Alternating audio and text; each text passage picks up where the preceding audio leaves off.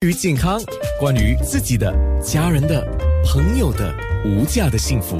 健康那件事。今天有黄伟杰家庭医生，还有资深辅导员季霞。刚才我们在面部直播有看了一些照片呢。那如果图片你想呃再去看的话，我觉得看图片你会有比较深刻的认识啊。那么刚才提到了伤势受伤的情况啊，有哪一些伤势是不是一般的伤势？医生，你可以再提点一下吗？OK，所以我想跟大家提点，就是我们所谓的呃非意外的伤势 （non-accidental injury），就是非自然的伤势。这些伤势你一看到，你就要很高的警觉性。所以一般我们可以用三个方法来呃特认识这些不不不一样的伤势。第一点就是地点，就是它的布置和位置。一般你跌倒、磕破、磕撞啊、撞到都是外部的手臂啊、脚臂会受伤，你是不大可能会跌倒会撞到内部的大腿或者私处。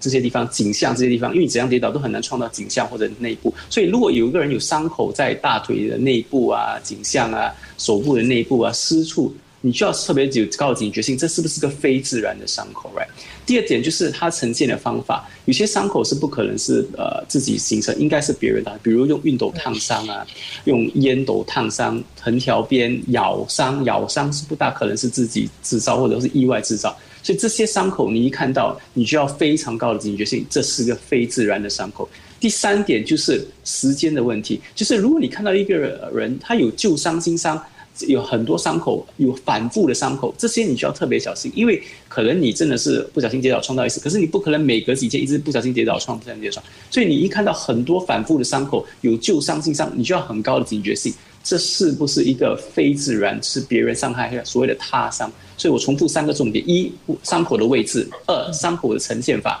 第三就是有没有时间性的呃痕迹，就是很多不同的伤痕在这同一个病患身上，你需要很高的警觉性。这是一个非自然的伤口，你可能就需要呃帮呃问对方需不需要援助，需要呃可能要打那拨那个我们刚才讲的那个热线号码。OK，是，尤其刚刚我们在看一系列的图片的时候，有一个特别，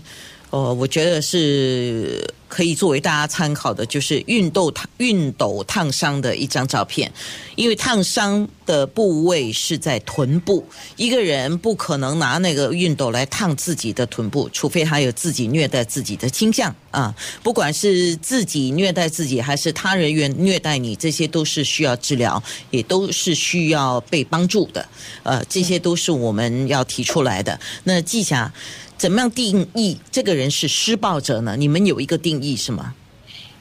呃，一般上，因为等等到他们来到辅导的时候，他们一般上都已经报案了，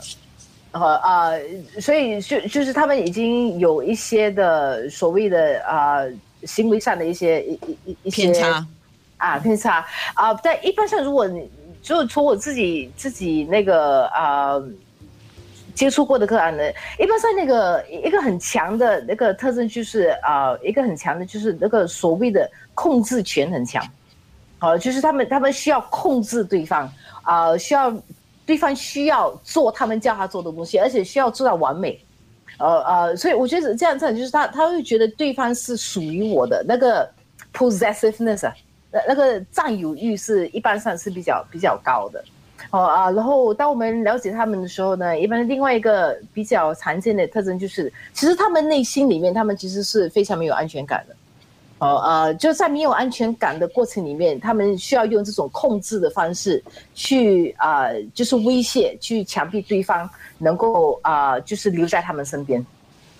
或者是做他们要做的东西。啊、然后一些比较，另外一个就是信任哦，就是一一般的就是猜疑感很重。好啊、就是他不信任对方讲的讲的东西或者做的东西啊、然后呃，刚像我刚才讲的，嗯，还就是就是除了他有在身体上的那个虐待之外，一般上在言语上也是会有有有一个很强烈的一个方式啊、刚刚医生讲的那个就是威胁了，就是如果你这样子讲的话，我就会这样这样这样这样。哦，所以那个威胁的层面啊，一般上也是一个蛮蛮常见的一个特征在里面。好，嗯、我们回到一般人啊、哦，我们不要讲说这个人是有施暴倾向啊，一般人你要控制自己的脾气嘛，怎么样控制呢？嗯，呃，我觉得还是回到那个字 awareness，OK，就是你必须自觉自己已经开始要发火了，开始要失控了。啊、所以一般说我们，呃，而且我这整个控制的过程里面，不是一次过就可以可以学习会的，对啊、因为我一般我们已经已经很习惯性的。在一生气的时候，我们就 lash out；一生气的我们就言语就来了，啊、所以我们要学习新的方法去去应付。第一个，第一个需要学的就是你需要有自觉性，说我开始要生气了，然后我怎么样让自己不进入这个恶性的循环？我怎么有一个方式来 break 这个 cycle？对，所以当我自己生气的时候，一般上我们会就是教教案主，就是 OK，你的身体会告诉你什么东西是在是你开始生气的。啊，你的你的身体的反应啊、或者是当你的配偶或者是孩子或者是身边人讲一些什么话，或者是做一些什么东西，会让你很容易被 trigger，对所以这些都是自觉的一个一个过程。OK，当你开始自觉的时候，你接下来接下来一步要做什么呢？你必须说 OK，这个是我的问题，我不能说 OK，如果今天这个东西你会很容易让我发怒，那你不要做咯，你不要做我就没事了。right？最后发现是这样，这样你的整个的情绪的掌控都在别人的身上嘛。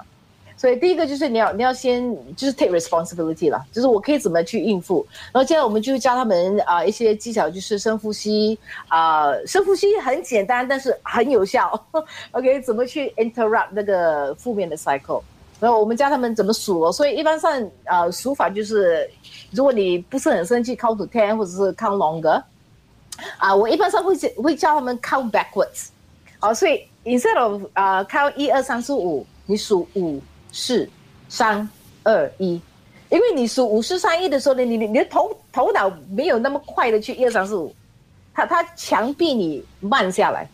对啊、所以我们就透过这样子的一个一个方式，慢慢的、慢慢的建立起他们我们所谓的这个是自我自我控制的一个一个 muscle 了。啊，然后去强强化它，这是是第一步。嗯是，我觉得季霞分享的这个很好啊。刚才她特别也讲到一个叫 pause，你看、你都知道电脑，你现在在操作手机，你在操作，你看一个视频的时候，你想让它终止的时候，你会 pause，因为你可能没有想要马上停它，但是你要 pause，pause 暂停，这个是很重要的。健康那件事。